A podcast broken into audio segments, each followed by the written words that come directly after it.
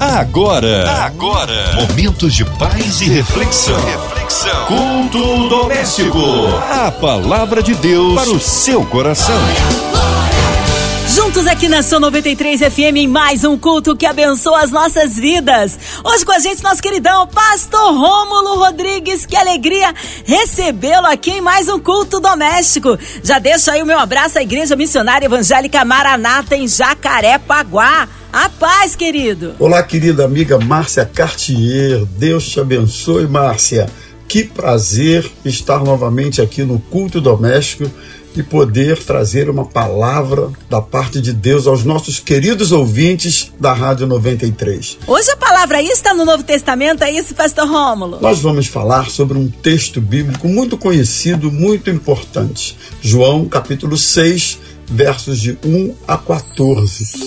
A palavra de Deus para o seu coração. A Bíblia Sagrada diz assim: Depois destas coisas, Jesus atravessou o mar da Galileia, que é o de Tiberíades. Uma grande multidão o seguia, porque tinham visto os sinais que ele fazia na cura dos enfermos. Então Jesus subiu ao monte e sentou-se ali com os seus discípulos. Ora, a Páscoa, a festa dos judeus, estava próxima. Então Jesus, erguendo os olhos e vendo que uma grande multidão se aproximava, disse a Filipe: Onde compraremos pão para lhes dar de comer? Mas Jesus dizia isto para testá-lo, porque sabia o que estava para fazer. Filipe respondeu: Nem mesmo duzentos denários de pão seriam suficientes para que cada um recebesse um pedaço. Um dos discípulos, chamado André, irmão de Simão Pedro, disse a Jesus: Aqui está um menino que tem cinco pães de cevada e dois peixinhos. Mas o que é isto para tanta gente? Jesus disse: Façam com que todos se assentem no chão. Havia muita relva naquele lugar. Assim os homens se assentaram, e eram quase cinco mil. Então Jesus pegou os pães e, tendo dado graças, distribuiu-os entre eles e também igualmente os peixes, tanto quanto queriam. E quando já estavam satisfeitos, Jesus disse aos seus discípulos: Recolham os pedaços que sobraram, para que nada se perca. Assim, pois, o fizeram e encheram doze cestos de pedaços dos cinco pães de cevadas que sobraram, depois que todos tinham comido. Quando as pessoas viram o sinal que Jesus havia feito, disseram: Este é verdadeiramente o profeta que devia vir ao mundo. Gente querida, que texto interessante na Bíblia Sagrada. Jesus está diante de uma grande multidão. Ele tinha acabado de atravessar o mar da Galileia e uma multidão enorme seguia o Senhor Jesus, porque tinha visto os sinais que ele fazia na cura dos enfermos. Então Jesus subiu um monte sentou-se com os seus discípulos e aquela multidão estava diante dele. Jesus, erguendo os olhos e vendo aquela multidão, ele faz uma pergunta para Filipe. E a pergunta foi a seguinte: onde é que nós vamos comprar pão para dar a essas pessoas? E aí, meus irmãos queridos, você que nos ouve neste momento, eu sou levado a refletir a respeito de uma questão interessante que está aqui, logo nos versos 5, 6, é que Jesus faz essa pergunta para Filipe, não porque ele não soubesse o que fazer, porque na verdade o, te, o texto bíblico diz que ele testou Filipe, mas ele sabia o que estava para fazer. Jesus sabia o que deveria ser feito naquele momento. E aí eu aprendo com esse texto uma lição muito interessante é que mesmo que nós, antes mesmo que nós vejamos o problema, o Senhor já viu, o Senhor já conhece, ele já sabe o que fazer. Na verdade, nós é que ficamos perdidos diante dos problemas, das dificuldades. Mas o Senhor Jesus não. O Senhor Jesus conhece todas as coisas. A Bíblia diz que ele é onisciente. Então, quando eu me certifico que o nosso Jesus é um Jesus que conhece todas as coisas, eu preciso ter confiança na sua provisão. eu preciso descansar nele. Eu preciso saber que ele é um Deus que tem o controle de todas as coisas. Por isso, você que está me ouvindo, saiba disso. Eu, eu, eu devo lembrar você acerca dessa verdade. O Jesus a respeito de quem falamos conhece a sua vida, conhece você, conhece os seus problemas antes mesmo que eles cheguem, antes que você mesmo conheça e saiba acerca dos seus problemas, o Senhor Jesus já conhece todos. Que coisa interessante. Jesus conhecia a necessidade daquela multidão. Ele sabia que a multidão era grande, que a multidão precisava ser alimentada. Jesus sabia direitinho a necessidade que eles tinham. Que coisa, que coisa interessante, que coisa linda sabermos isso a respeito do nosso Deus. Mas há uma outra lição que esse texto me ensina, muito importante, é que nos versos 8 e 9, a gente aprende que havia um garoto no texto, um menino, que tinha muito pouco diante da necessidade que havia no meio deles. Né? Aquele menino tinha cinco pães e apenas dois peixinhos. E interessante que um dos discípulos, chamado André, ele responde assim para o Senhor: Mas tem aqui um menino que tem cinco pães e dois peixes. Mas o que, que é isso diante de uma necessidade tão grande? Diante de uma multidão o texto fala em 5 mil homens. Certamente não está contando aqui mulheres, crianças e até mesmo animais, né? Então, eu aprendo aqui nesse, nesse versículo uma coisa interessante: é que havia alguém que tinha nas suas mãos o que parecia muito pouco. Na verdade, cinco pães e dois peixes para alimentar uma multidão de cerca de 5 mil pessoas era muito pouco.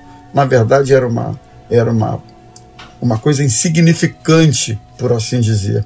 Mas eu aprendo que aquilo que eu tenho nas minhas mãos, por pouco que pareça, pode ser, na verdade, um instrumento que Jesus quer usar para daí operar um milagre na minha vida. Né?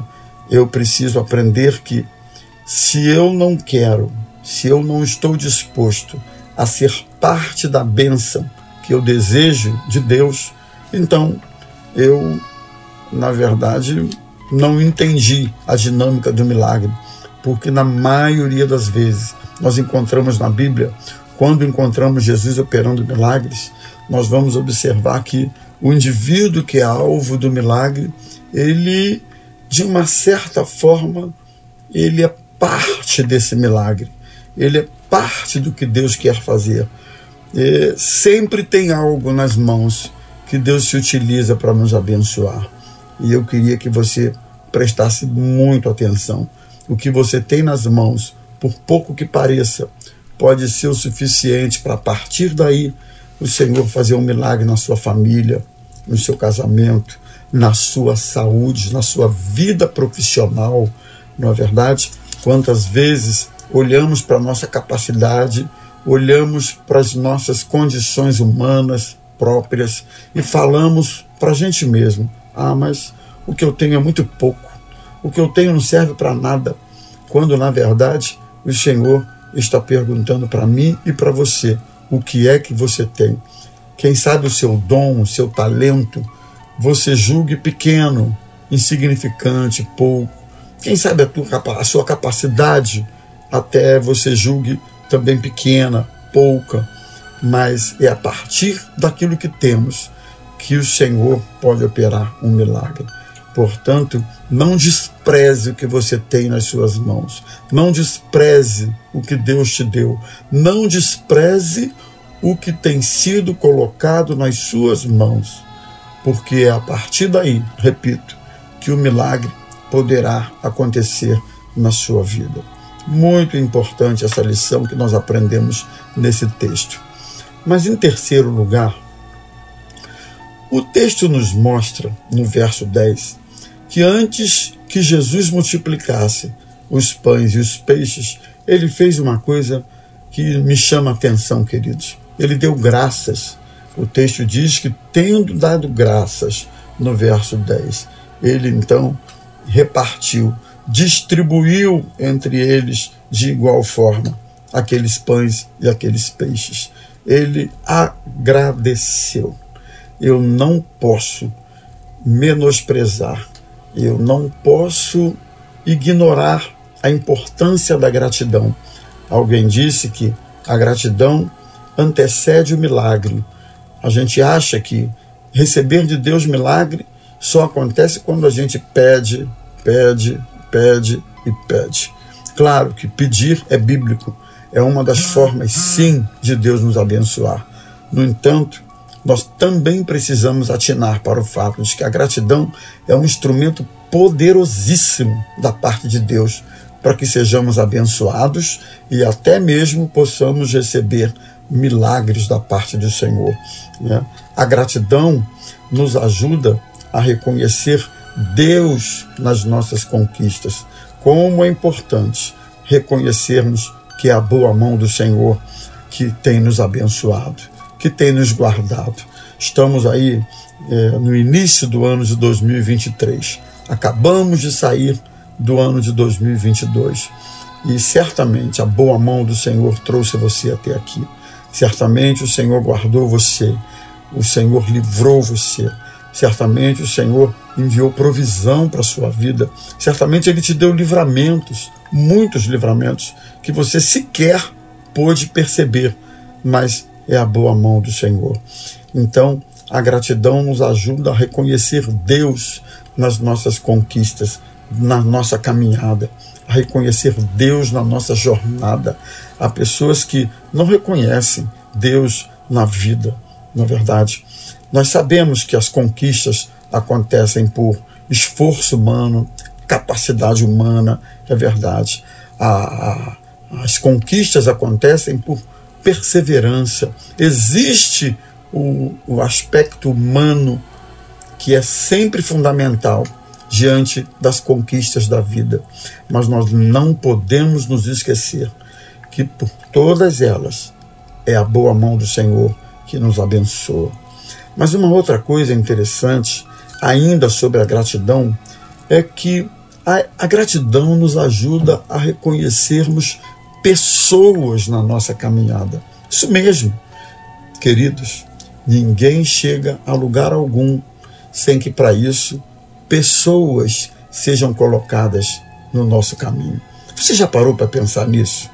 Você já parou para analisar que para você chegar onde você chegou, Deus colocou pessoas na sua vida, no seu caminho, pessoas que funcionaram como ponte na sua vida, na sua caminhada, pessoas que estenderam a mão para você, que te ajudaram, pessoas que trouxeram uma palavra de ânimo, uma palavra amiga, gente que Deus colocou no seu caminho para estimular você ou simplesmente para te ouvir, para estar ao seu lado, não é verdade?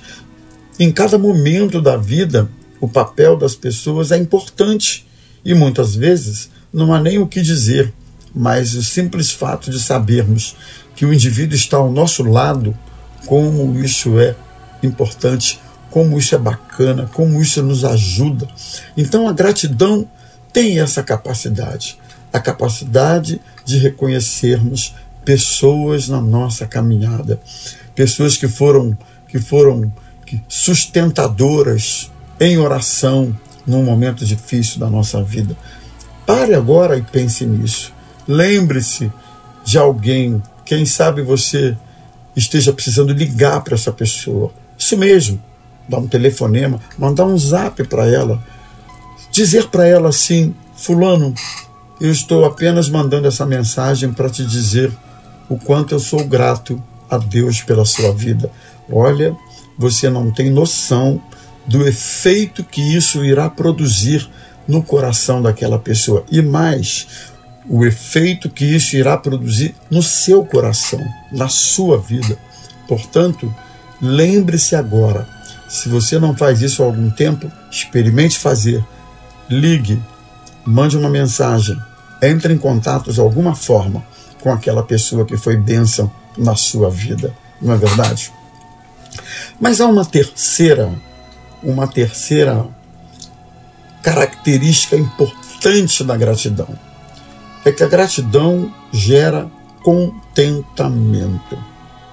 Eu tenho pensado nisso ultimamente. A importância do contentamento. Sabe por quê, queridos?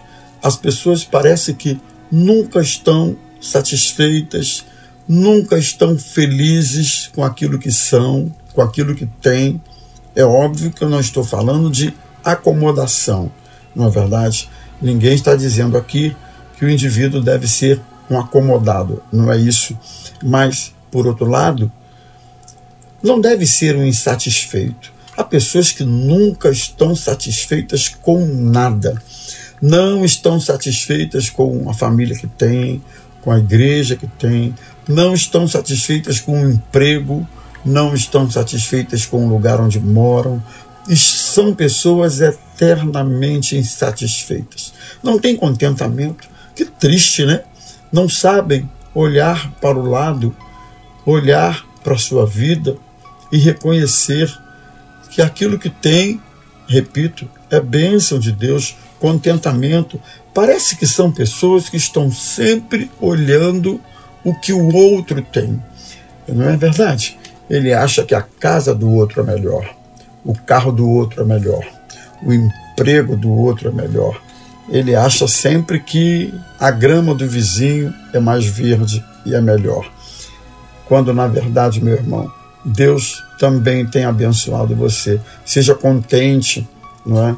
O apóstolo Paulo, nesse sentido, nos dá uma lição maravilhosa. Paulo diz assim: Aprendi a viver contente em toda e qualquer situação. E ele discorre. Paulo diz: Tanto sei ser humilhado, como também ser exaltado. Eu sei ter escassez, como também sei ter em abundância.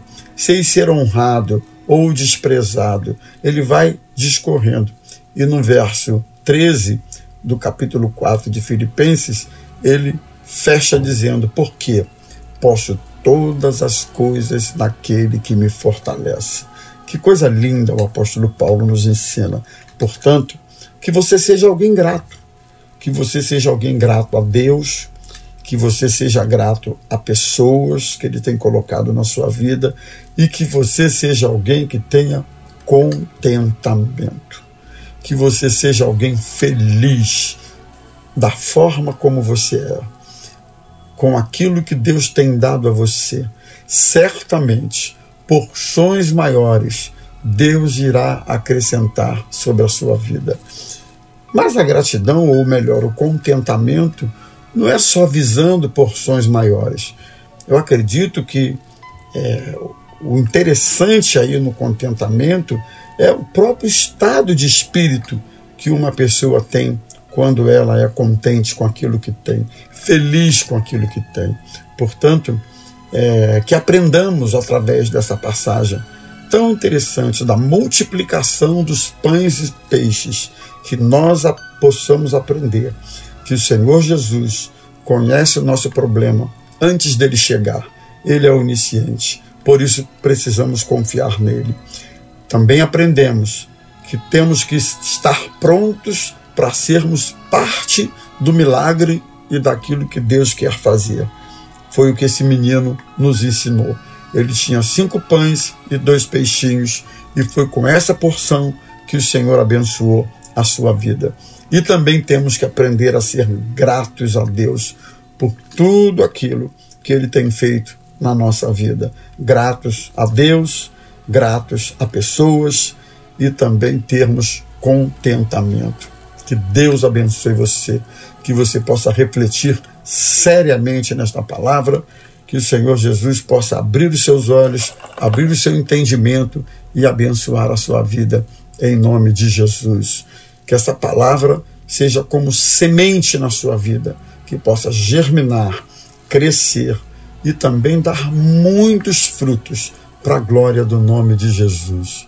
Então, vamos orar para que Deus nos abençoe? Vamos orar nesse instante para que essa palavra frutifique na nossa vida, onde você estiver, seja você quem for, Seja você de que religião for, não importa. Não estou aqui falando de religião, estou falando de Jesus. Vamos orar a esse Jesus maravilhoso que ouve as nossas orações. Amém! Glórias a Deus! Aleluia! Palavra abençoada. E aí, foi abençoado, meu irmão? Agora sim, em oração, já já o pastor Rômulo intercedendo pelas nossas vidas, incluindo você e toda a sua família. Esteja você em casa, no carro, no trabalho, talvez encarcerado, no hospital, numa clínica, com coraçãozinho lutado, pela cidade do Rio de Janeiro, pelo nosso Brasil, autoridades governamentais, pela equipe da 93 FM, nossa irmã Invelise de Oliveira, Marina de Oliveira, Andréa Mari Família, Cristina Xista e Família, nosso irmão sonoplasta Fabiano e Família, nossos pastores, missionários em campo, nosso querido pastor Rômulo Rodrigues,